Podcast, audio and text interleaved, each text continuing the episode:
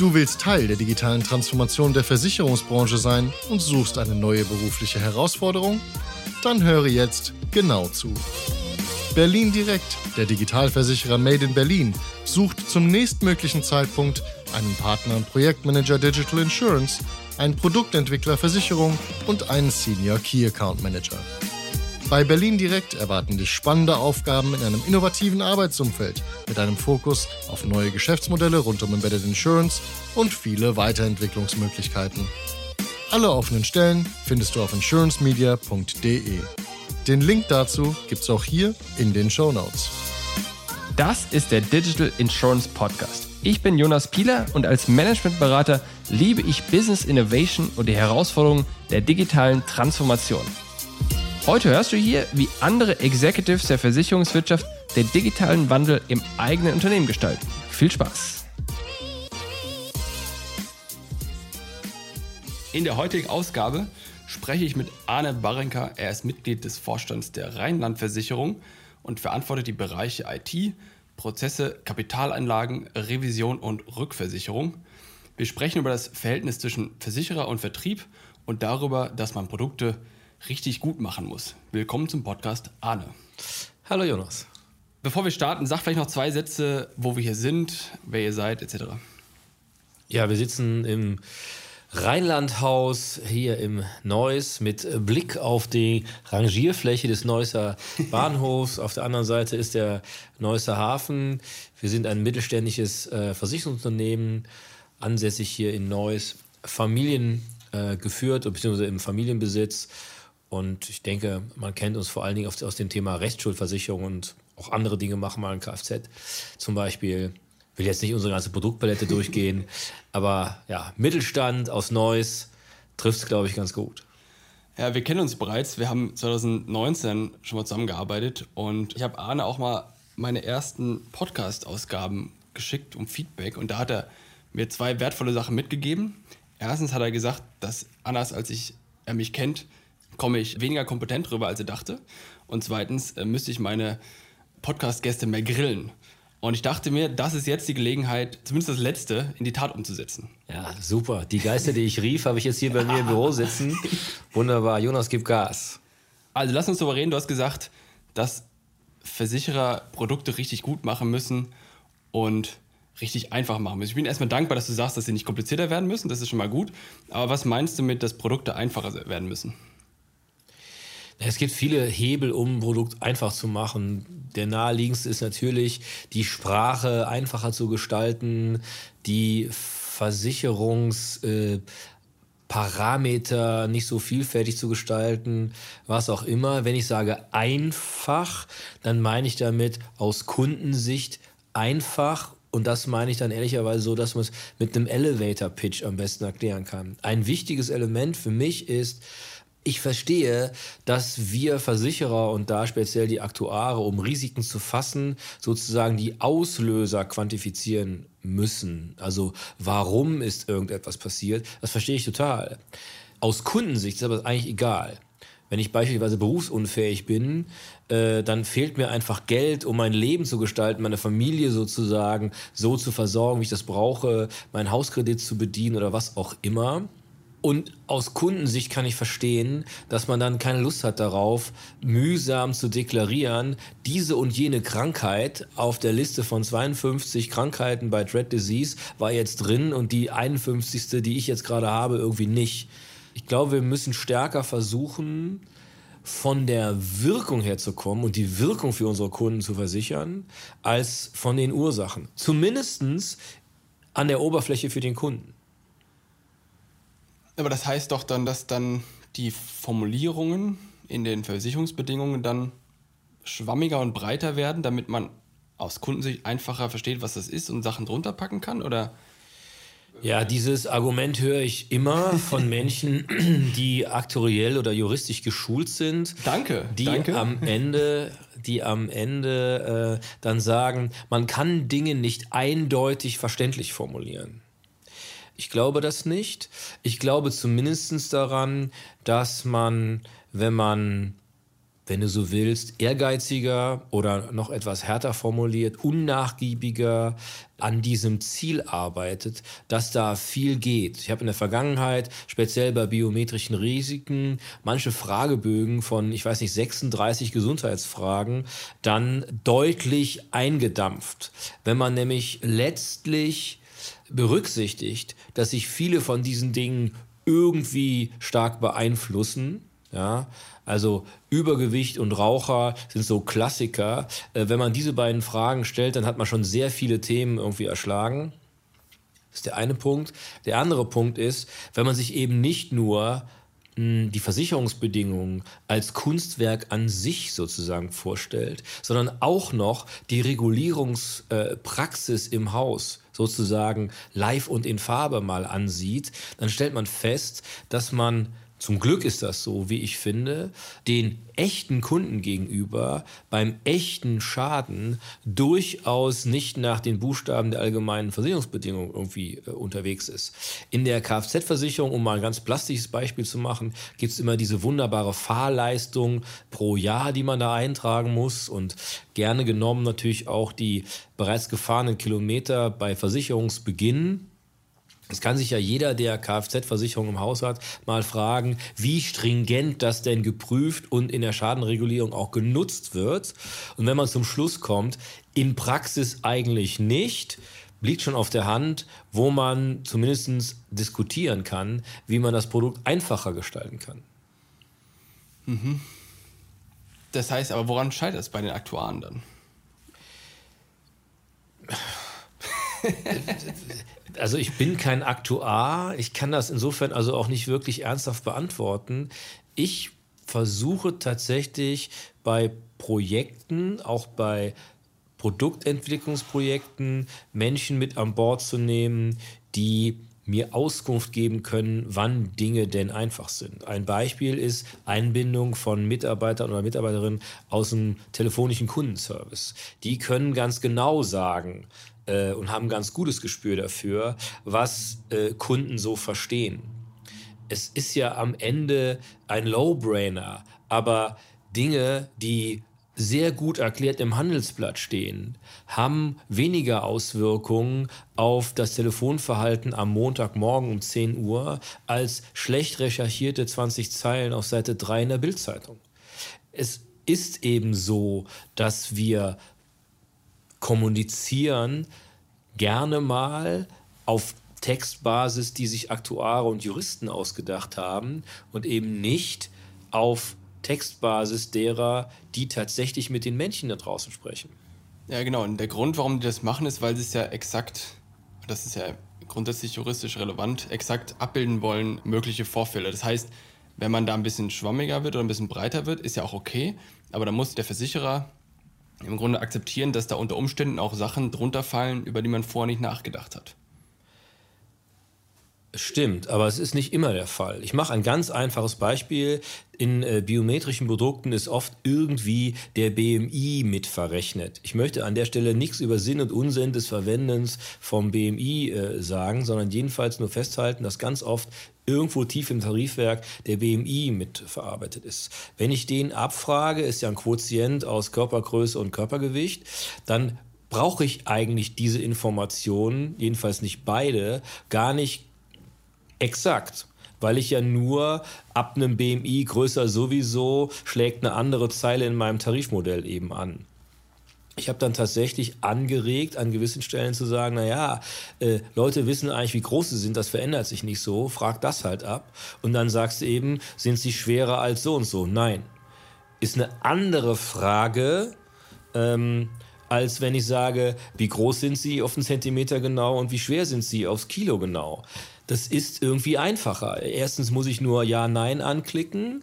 Zweitens, ähm, kann ja sein, dass der eine oder andere sein Gewicht nicht so weiß oder gerade nicht so gerne angeben möchte. Aber jedenfalls, in den allermeisten Fällen kann man ja von der Körpergröße den kritischen BMI ausrechnen. Und der ist dann bei den allermeisten Personen sehr weit sozusagen von dem tatsächlichen weg. Und man hat überhaupt nichts verloren an Versicherungsakkuratesse und hat es trotzdem sehr viel einfacher gemacht.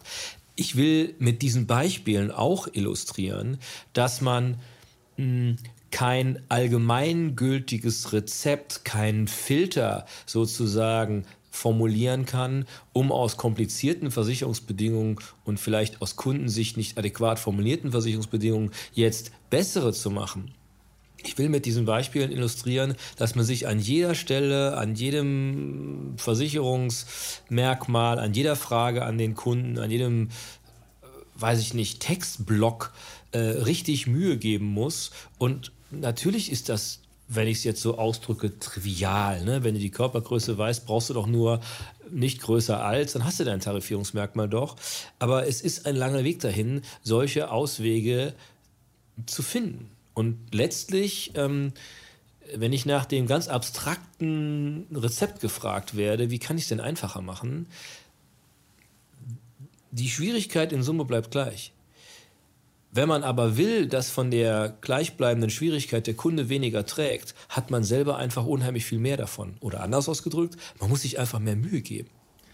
Richtig, weil man erstmal diese Komplexität wegnehmen muss. Ne? Also es gibt ein Buch von der, ich glaube, das war entweder der Design Director von dieser Apple Child Day Marketing Agentur, die damals von Steve Jobs wieder reingeholt wurde und der hat ein Buch geschrieben, das heißt Insanely Simple. Da spricht er über das, was auch bei dir gerade so ein bisschen drin war und sagt, dass es super schwer ist, Dinge einfach zu machen, weil du konstant damit beschäftigt bist, gegen diese Komplexität, die immer sich wieder reinschleicht, ankämpfen musst. Du hast halt ständig hast du ein Problem und dann nimmt einer eine Abkürzung nach dem Motto, ach, das Problem lösen wir später. Und so häufen sich dann im Grunde diese Dinge, die du später lösen willst, zu immer mehr und werden dadurch komplexer und komplizierter und anstrengender. Das ist es ja das. Stimmt. Ein anderes gutes Beispiel, wie ich finde, ähm, wie es mir in der Vergangenheit, ich kann das ja oft nur aus meinem eigenen Erfahren und meiner eigenen Rezeption des, des Echos vom Markt sozusagen nur widerspiegeln. Was auch total hilft, ist eben Struktur. Wenn man sich die Fragen, die Kunden gestellt werden in so einem Tarifierungs- oder Antragsprozess mal anguckt und sich mal wirklich fragt, wann geht es denn um die Person? Wann geht es um Daten, die damit zu tun haben, wer bist denn du, lieber Kunde? Wann geht es eigentlich um das Produkt und wann geht es darum, wie willst du denn bezahlen? Dann stelle ich eben fest, dass bei den den Handelsplattformen, die wir für solche Prozesse ja oft als Vorbild heranziehen, sind diese Dinge immer sehr klar getrennt und die haben auch eine Reihenfolge, die einem gewissen, wie soll ich sagen, Spirit folgen. Handelsplattformen, meinst du diese GAFA, Google, Amazon, Amazon Google und so weiter. Mhm.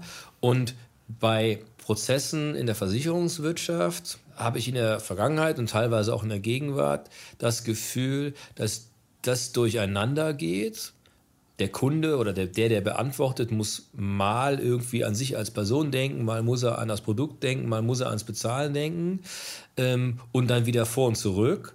Ähm, sodass also keine in sich abgeschlossenen Blöcke sozusagen sind. Und manchmal ist die Reihenfolge auch die Frage. Ja. Schau mal auf Point-of-Sale-Systeme. Ich finde, Point-of-Sale-Systeme sollten immer äh, mit dem Kunden anfangen. Wer bist du eigentlich? Ganz oft ist der zumindest in Praxis meistgenutzte Ansatz aber, äh, welches Produkt will der Vertrieb jetzt dem Kunden eigentlich äh, verkaufen? Das Gespräch beginnt, mit Ihnen muss ich über Hausrat reden und das Gespräch beginnt eben nicht, lassen Sie uns über Sie reden. Das ist auch wieder so ein einmal ausgesprochen low-brainig daherkommendes Thema, aber es hilft auch Einfachheit im Gefühl zu erzeugen.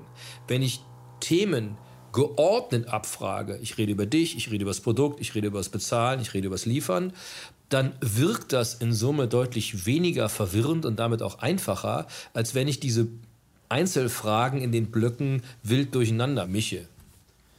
Das letzte klingt ja für mich, als dass es daher rührt, als dass Versicherer oft quasi über Makler und Vermittler vertreiben und dementsprechend deren Kunde gar nicht der Endkunde in erster Linie ist, sondern in erster Linie direkt erstmal der Vermittler, Makler und erst dann der Endkunde ist. Das heißt, alle, die sich mit Produkten beim Versicherer beschäftigen, beschäftigen sich mit ihrem direkten Kunden, dem Vermittler und wie der an diesen Vertriebsprozess, Verkaufsprozess rangehen. Da kommt es doch wahrscheinlich her, oder nicht?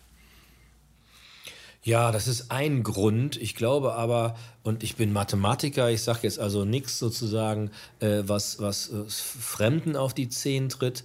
Ähm, Mathematiker und andere, die komplexe Dinge verinnerlicht haben, haben natürlich zu komplexen Sachverhalten auch nicht mehr den Blick, den jemand hat, der nicht so tief da eingearbeitet ist. Und man neigt eben dazu, als Experte, selbst wenn man sich mittelmäßig bemüht ist zu vereinfachen, ähm, immer noch nicht den verständlichen Punkt zu treffen. Also diese beiden Punkte kommen schon zusammen. Tatsächlich du hast ja gesagt, wird oft vertrieben über Makler und äh, AO. Tatsächlich sehe ich aber auch ein Grundübel schon in der Idee, mh, hm, Produktausgestaltung in dem Punkt, wie einfach sind sie denn oder wie zugänglich sind sie denn, zu differenzieren zwischen beispielsweise dem Direct-Channel und den anderen Channel. Es will mir nicht in den Kopf gehen, warum man ein Produkt, was man von der Gestaltung her, ja, für den Direktkanal konzipiert hat. Also das heißt, es ist irgendwie ein Stück selbsterklärend, intuitiv. Die Oberflächen sind für den Endkunden gemacht und nicht irgendwie anders. Ähm, warum man das nicht auch in den anderen Vertrieben sozusagen positionieren könnte? Warum sage ich das? Weil sich in dem Direktkanal, auch in der Branche, deutlich mehr Mühe gegeben wird, einfach aus Notwendigkeit heraus. Es gibt jetzt keinen mehr, der das vermittelt, der erklärt, dass Prämie und Beitrag irgendwie das gleiche sind. So, das wird nicht mehr vermittelt. Im Umkehrschluss heißt das aber auch, wenn unsere Verkäufer da draußen einfachere, intuitivere, attraktivere Produkte und Produktoberflächen hätten, könnten sie sich wieder auf das konzentrieren, von dem ich glaube, dass es ihr eigentlicher Job ist, sich um den Kunden als Mensch zu kümmern. Und ich muss halt nicht Angst haben, dass wenn ich mein Vertriebssystem aufmache und das wirkt schon für mich nur auf Expert-Modus sozusagen halbwegs äh, verständlich als Vertrieb, dann kann ich natürlich nicht mit meinem Kunden gemeinsam am Bildschirm irgendwas machen. Ich, da gibt es halt keinen Schieberegler, wo ich sage, äh, Martin, trag doch mal ein, was du meinst. Ich kann den nicht so in die Interaktion mitnehmen, weil die Oberfläche gar nicht dafür gemacht ist, dass jemand anders als ein Experte davor sitzt. So. Bei dem Direktkanal machen wir das schon mehr. Also, lange Rede, kurzer Sinn. Die Mühe, die wir uns auf Direktkanalprodukten und Oberflächen geben, mindestens die sollten wir uns auch bei den anderen Kanälen geben. Das heißt, ich habe ganz viele Gedanken im Kopf, aber das heißt. Das ist schon mal gut. Das freut mich auch immer, sonst äh, werde ich hier nervös, um das Gespräch zu Ende. Aber bei dem, was du jetzt gerade gesagt hast, da habe ich mir eine Situation vorgestellt, da sitzt im Grunde der Vermittler mit seinem Kunden an einem Tisch und hat vor sich ein Tablet liegen, ein iPad. Genau. Und genauso wie man quasi vorher gemeinsam über die Formulare gebrütet hat und gesagt, okay, jetzt füllen wir das mal gemeinsam aus, könnte man hier auch eben gemeinsam diese riesen dicken Schieberegler hin und her verschieben. Und das mal so im Kopf gehalten, so wie ich es heute sehe, ist, ist eher die Situation, und es ist nicht immer so, aber es ist im Kopf noch sehr so, dass jemand quasi hinter einem Schreibtisch sitzt, hinter einem Bildschirm verbarrikadiert. Ja, genau. Oder im Grunde der, der dann Kunde quasi so nicht als Bittsteller, aber so ein bisschen auf der anderen Seite des Tisches sitzt und so zwischen den Telefon und den Bildschirmen da durchgucken muss und nicht so richtig weiß, was jetzt gerade der Gegenüber, also der Vermittler auf seinem Monitor da macht und was er da jetzt gerade für geheime Sachen eintippt. Und da hast du im Grunde dieses Verkäufer-Kunde-Verhältnis und in diesem iPad-Szenario hast du eher dieses partnerschaftliche, wir gemeinsam Verhältnis. Und das ist. Genau, jedenfalls keine schon symbolisch durch einen Monitor, ein aufgeklapptes Laptop oder sonst wie aufgebaute Wand zwischen genau. mir, dem Verkäufer, und dir, dem Kunden. Es hat aber noch einen anderen äh, Vorteil, wie ich finde. Einmal gibt es das Zusammenarbeiten sozusagen an einer Kunden geeigneten Schnittstelle im Büro des Vermittlers, wenn du so meinst. Aber natürlich, wenn ich jetzt das Ergebnis im Zweifel auch noch veränderbar dem Kunden sozusagen mitgeben könnte. Also ich schicke ihm eine Mail und er geht auf eine, eine Webseite und so und kann das zu Hause auch nochmal zeigen. Also guck mal, die Gesundheitsfragen habe ich ausgefüllt, guck mal hier, so habe ich unser Haus versichert, was auch immer. Dann hat das ja auch einen Wert an sich, zumindest vertrauensbildend. Jetzt kann man sagen, ach, die Kunden können das nicht, die Kunden interessiert das nicht und so weiter und so fort. Das kann ja alles sein. Aber es ist ein Riesenunterschied, ob ich dir das Gefühl gebe als Kunde, du kannst das zu Hause nochmal machen. Du kannst das zu Hause nochmal machen. Oder ob ich sage, nee, du, da brauchst du gar nicht mitzugucken, das mache ich für dich. Ja, dieses Gefühl, was man da vermittelt, entsteht ja aus Vermittlersicht ein Stück weit auch daher, weil die Oberflächen, Formulierungen und was auch immer, die mir der Versicherer über mein Point-of-Sale-System zeigt, sind ja sozusagen für meine Augen, für meine Expertensituation gemacht und eben nicht für die Augen des Kunden. Also beginnt die Veränderung, beginnt bei uns den Versicherern, dass wir sagen, die Dinge, die am Point of Sale mit dem Kunden besprochen werden, sollten so gemacht sein, dass sie für Augen, Hände und Kopf unseres Kunden gemacht sind. Weil nur dann können wir doch auch wirklich sagen, wir machen das für dich. Und dann kann ich natürlich noch ganz viele Verkaufssituationen anführen. Was weiß ich, irgendwelche Fragebögen, die halt notwendigerweise biometrisch vorhanden sind und jetzt weiß der Kunde es nicht. Da muss ich erstmal nochmal zu Hause nachgucken. Ja, dann füll die Dinge noch aus, soweit du kannst. Schick dem Kunden das und dann kann er das eine Feld zu Hause noch eintragen. Wunderbar. Im besten Fall kriege ich dann ein klein, kleines Signal als Vermittler und kann sagen, ach super, der Martin hat es jetzt ausgefüllt. Jetzt kann ich es an meine Versicherungsgesellschaft schicken zur Polizierung. Schadenprozesse und so weiter. Auch da, was muss ich an der Hotline irgendwie äh, eine Schadennummer mir abholen und dies und das und jenes? Da bin ich doch immer der Bittsteller, der sich irgendwo anstellen muss. Aber ich bin doch der König, ich bin doch der Kunde. Also warum werde ich nicht einfach in die Lage versetzt, ähm, an dem Schaden sozusagen mitzuarbeiten? Da gibt es ja schon viele verschiedene Apps. Wie erfolgreich die im Einzelnen sind, möchte ich an der Stelle wirklich nicht bewerten. Aber der Ansatz, den Kunden mit einzubeziehen, der ist richtig. Er wird aber, und ich glaube, das spürt man diesen Apps oft an, von meinem Gefühl her viel zu oft aus Versichererinteresse Kosten sparen gegangen. Anstatt zu sagen, eigentliches Ziel muss sein, Kunde auf Augenhöhe. Du bist auch Sachbearbeiter an deinem eigentlichen Schaden. Und das ist, wenn man jetzt an UX, UI und Gestaltung und so weiter denkt, glaube ich, ein himmelweiter Unterschied. Ja, wir haben ja die Entwicklung gehabt, dass du, ich, ich weiß nicht, Ende der 90er oder bis dahin war im Grunde noch der Markt sehr stark reguliert. Es war fast vorgegeben, welche Produkte du auf den Markt bringen kannst. Dann wurde die Regulierung gelockert. Und der Unterschied war, dass vorher die Verwaltung oder das Aktoriat mehr oder weniger bestimmt hat, wie die Produkte aussehen. Und danach kam der Vertrieb um die Ecke und gesagt, ey, ich weiß viel bessere Produkte, die wir verkaufen können. Und jetzt sehe ich eine dritte Transformation dahingehend, dass der Kunde sagt, welche Produkte wir liefern müssen.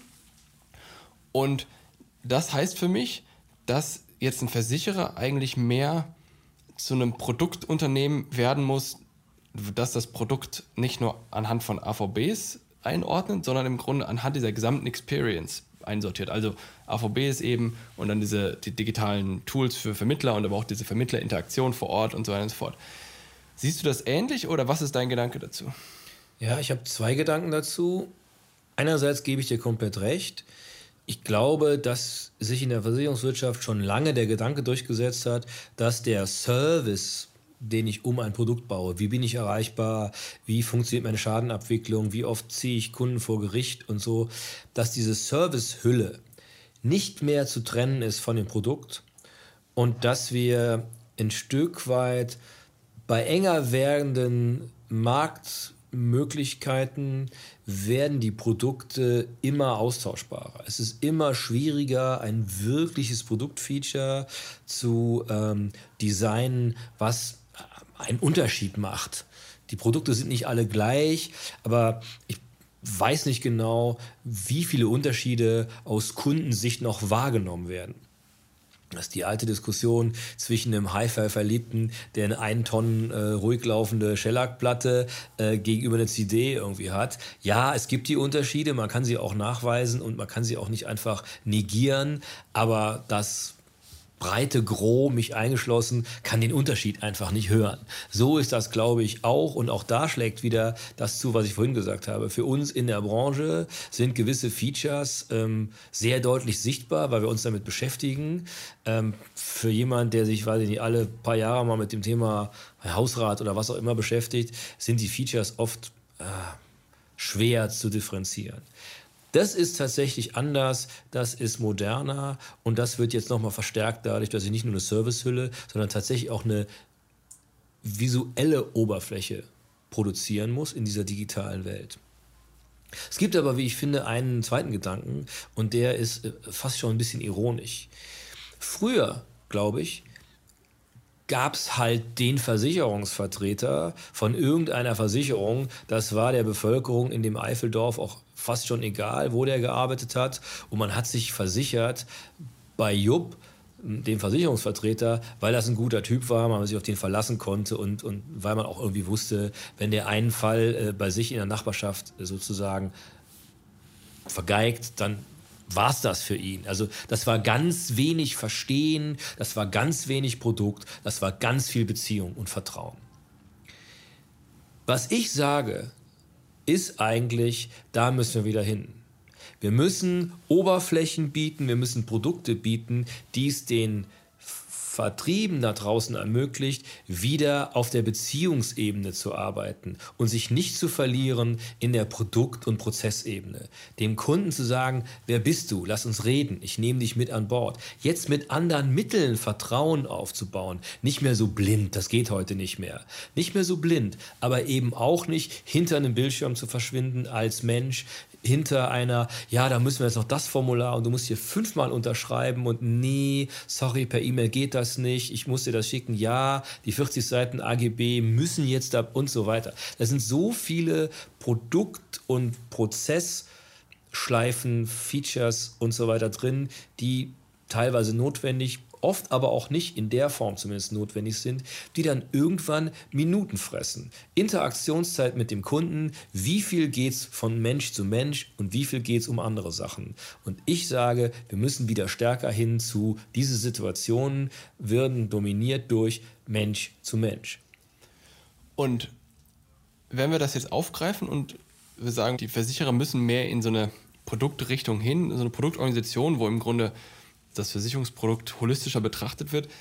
Wie macht man das? Also angenommen, man würde neue Leute reinholen und man würde eine neue Stelle schaffen oder wie auch immer, wo würde man die ansiedeln? Würde man die bei dem Aktoriat ansiedeln oder würde man die bei der IT ansiedeln oder im Marketing oder im Vertrieb?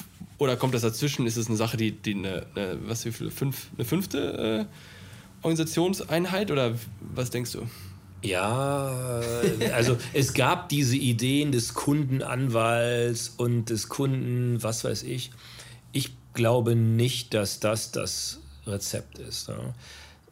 Die Herausforderung liegt eben tatsächlich darin, auch das ein Low-Brainer ausge einmal ausgesprochen, es kann nur im Team funktionieren. Es kann nur im Zusammenspiel aller beteiligten Kräfte funktionieren. Es muss äh, bei der IT muss es eine gestalterische Komponente geben, äh, was Oberflächen betrifft. Die muss zusammenarbeiten mit Marketing. Äh, das Produkt muss natürlich von den äh, Produktfeatures, von der Ausgestaltung und so weiter, das muss alles Hand in Hand gehen. Und leichte Bewegung auf der einen Ecke eröffnen oftmals vielen anderen Disziplinen wieder ein Stückchen Bewegungsspielraum. Ähm, das bietet sich im, im Enddesign auch wunderbar an, tatsächlich Dinge wie bei Agile ja ganz normal A, B und so äh, Tests zu machen. Was, was kommt denn besser an? Äh, was ist denn verständlicher? Was führt uns denn zu welcher Komplexität? Einfach indem man Klicks zählt oder Erklärworte äh, zählt, solche einfachen Kennzahlen. Aber tatsächlich ist das auch ähm, der Grund, warum es so schwierig ist. Gelingen kann es am Ende nur, wenn alle Beteiligten in diesem Spirit irgendwie unterwegs sind. Und deswegen ist es auch am Ende eine Kulturfrage. Okay, im Team, fair, crossfunktional, aber wer ist ultimativ verantwortlich?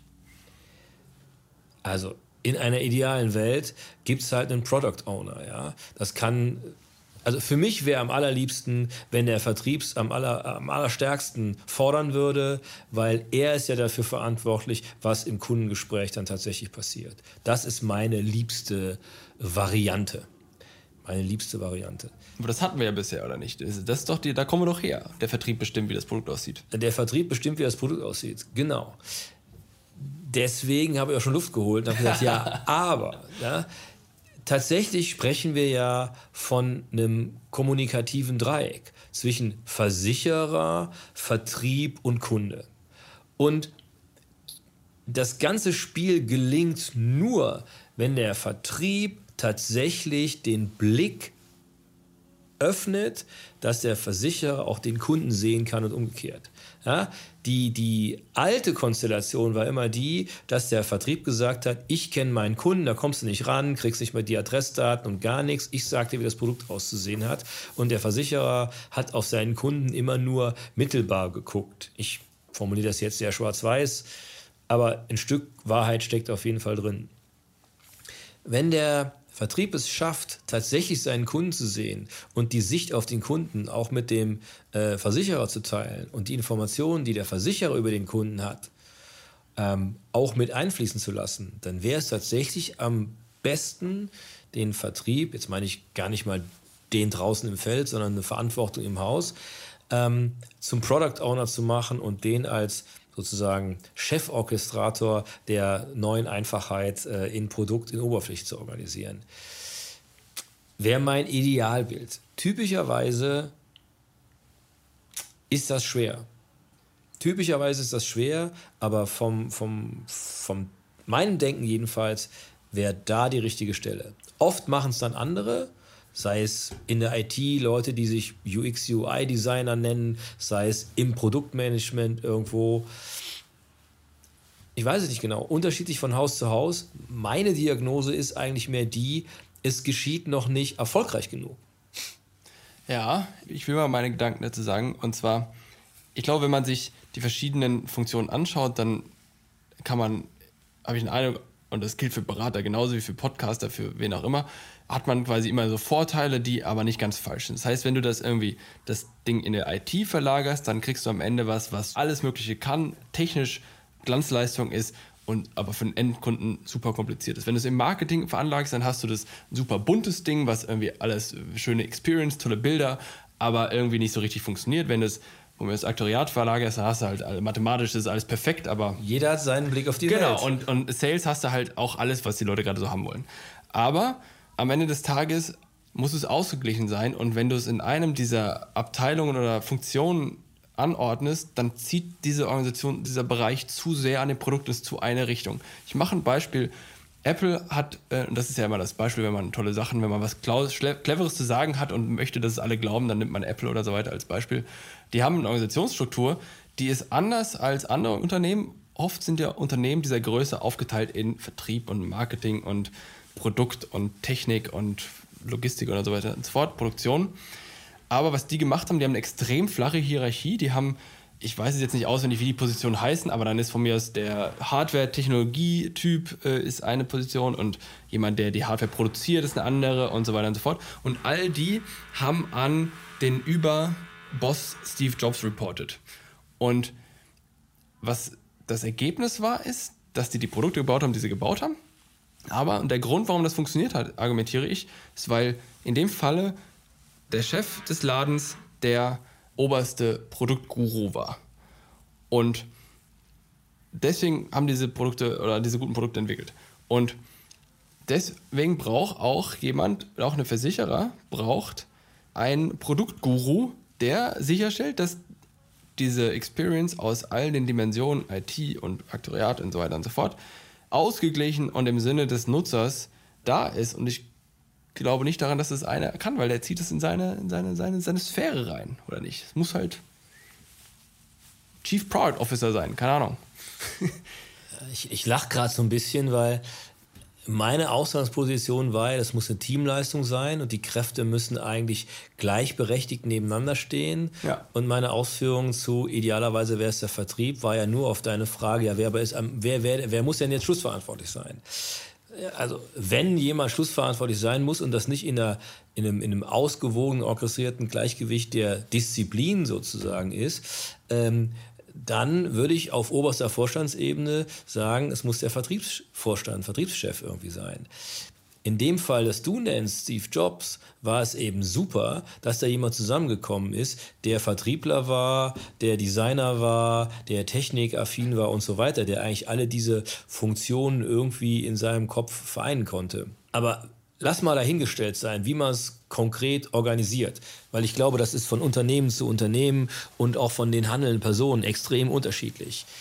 Tatsächlich glaube ich, ist es egal in welchem ganz konkreten Setup. Wichtig, dass keine von den Disziplinen, die da mitspielen, sozusagen die Oberhand gewinnt, weil dann immer ein Aspekt dieses Balanceakts äh, sozusagen dominiert und die Balance dann selbstverständlich kippt. Der Seiltänzer äh, äh, kippt sozusagen vom Seil. Denn das ist mir schon klar, dass wir hier zwischen exakt und verständlich formuliert, äh, zwischen einfach, aber eigentlich ist es kompliziert und so weiter, dass man da einen Balanceakt macht. Denn die, die Leistung von Apple war ja nicht irgendetwas einfach gemacht zu haben, sondern die Leistung war, dass irgendetwas, was an sich kompliziert ist, einfach zu bedienen war, einfach dahergekommen ist. Und nur das können wir auch in der Versicherung anstreben. Ich glaube nicht, dass wir ohne Zinseszinsrechnung und, und solche Dinge äh, in der Versicherungswirtschaft klarkommen. Aber Zinseszinsrechnung, geh mal in die nächste Fußgängerzone, ist eher was Kompliziertes und eher was nicht Verstandenes. Und das ist nur ein kleines Fitzelchen äh, unseres Grundhandwerkszeug. Wir müssen also akzeptieren, dass das, was wir tun, an sich kompliziert ist. Wir müssen nur umso emsiger, gnadenloser äh, daran arbeiten, dass es wie Apple-Produkte einfach daherkommt. Ich glaube, was ich auch sagen würde, ist, dass genauso wie Apple oder Steve Jobs damals famously äh, die Computer von innen hübsch gemacht hat, muss ja wahrscheinlich, behaupte ich sogar, auch die Organisation von innen nicht hübsch sein, aber ähm, quasi gut funktionieren. Also im Grunde die Kultur muss, muss da sein, wo sich alle verstehen, die Prozesse müssen effizient sein, da dürfen keine Barrieren beim WLAN oder sowas im Weg sein. Genauso wie beispielsweise bei der Qualitätskontrolle von, ich glaube, Tesla oder sowas, da werden die Autos auf so einen Parkettfußboden drauf gefahren, damit sie in einem tollen Licht stehen und im Grunde das, die Umgebung schon den Anspruch an das fertige Produkt quasi subtil mitgeben. Und dementsprechend muss doch dann die Organisation von innen genauso simpel und effizient und purpose-driven und mit Intent und so weiter sein, wie, wie es die Produkte am Ende auch sein sollen, oder? Ich würde dir gar nicht widersprechen. Ich wäre im ersten Schritt erstmal ein Stückchen bescheidener. ja, ich wäre ein Stückchen bescheidener. Ich finde das ja toll, wenn Apple und Tesla sozusagen unsere Vorbilder sind. Ähm, tatsächlich wäre mein Vorschlag, erstmal dafür zu sorgen, dass wir es schaffen, verschiedene Blickwinkel auf dieselbe Sache nebeneinander zu bringen äh, und das Beste draus zu ziehen. Bleiben wir beim Kunden. Ne? Äh, Customer Centric ist auch so ein schönes Buzzword, was man immer bringt. Ich glaube, dass der Vertrieb der einzelne Vertriebler, bei dem Martin äh, Meyer, der Student, versichert ist, natürlich einen besonderen Blickwinkel auf seine Kunden, auf seinen Martin Meyer hat. Das, das möchte ich gar nicht in Abrede stellen. Es ist aber genauso wahr, dass ich aus dem Innendienst heraus sowohl einen Blick auf Martin Meyer entwickeln kann, als auch über Skaleneffekte auf alle Kunden, die nach irgendeiner Metrik ähnlich sind wie Martin Meyer. Und ich kann noch einen weitergehen, ich kann dann auch noch Daten ranziehen aus, weiß ich nicht, vom GDV, aus der Branche, aus dem Aggregator, sonst irgendwo hin, um das noch weiter aufzu, aufzublähen. Und ich glaube, wir würden schon einen großen Schritt machen, wenn wir wenn wir über Martin Meyer sprechen, alle diese Blickwinkel mal berücksichtigen würden, ohne dass der Vertreter eines jeweiligen Blickwinkels dem anderen sozusagen auf die Mütze haut und sagt, ich habe aber recht. Oder indem Information Hiding betrieben wird, nee, die Information kriegst du nicht und auf keinen Fall und was weiß ich nicht alles. Also ich glaube, ähm, die Welt ist heute so vielschichtig und wir lernen ähm, auch bitte ohne schon gleich KI und Deep Learning und so weiter herbeizuziehen, aber wir lernen doch, wie, wie wichtig Informationen sind. Es geht mir bis heute nicht in den Kopf, wie Unternehmen, die dann immer zitiert werden, Amazon, Google, sonst irgendwas, wie gierig die nach Informationen sind. Die, die sammeln jeden Klick und jedes Scroll und jedes alles Mögliche, nicht nur bei abgeschlossenem Geschäft, sondern auch bei, wie ich mich in deren Plattform bewegt habe, obwohl die so viel mehr Transaktionen haben und obwohl die von jeder Transaktion heute schon äh, so viel mehr Daten haben.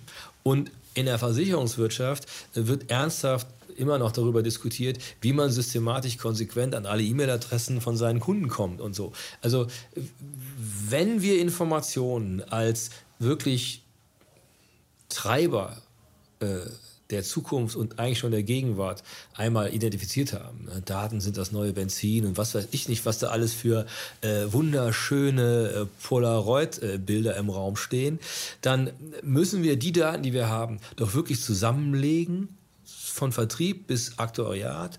Ähm, wir müssen die Daten, die wir haben, mit den anderen Disziplinen, die zur Lösung des Problems, wie werde ich einfacher, wie werde ich kundenrelevanter äh, und so weiter, müssen wir doch auch die Informationen teilen und letzten Endes müssen wir auch vom ganzen System her mehr an Daten interessiert sein und die an jeder Stelle irgendwie abgreifen. Nicht erst einen Kunden anlegen, wenn er sozusagen was abgeschlossen hat und dann ist das die Transaktion, sondern den Weg dahin und so.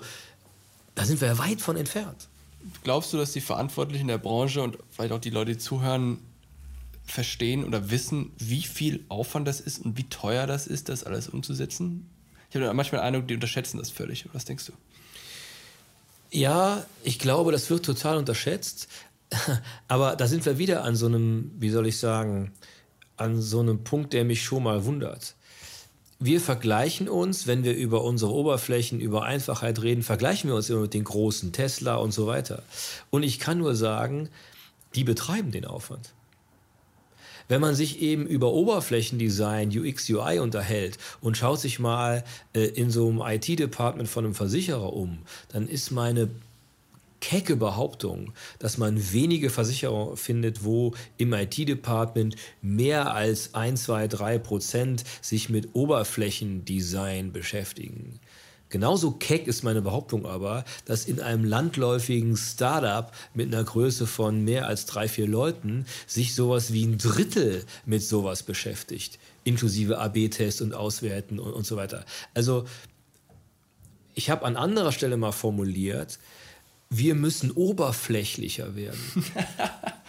weil die Oberfläche wird an anderen Stellen und vor allen Dingen an Stellen, auf die wir uns ständig selber projizieren, mit so viel mehr Power, Skill, äh, mit allem, was da im Arsenal ist, bearbeitet die Oberfläche, als wir das tun. Und tatsächlich ist es ein Problem, deswegen hatte ich das auch so provokant formuliert, wir müssen oberflächlicher werden, dass wir das in Teilen auch für irgendwie moralisch nicht richtig finden.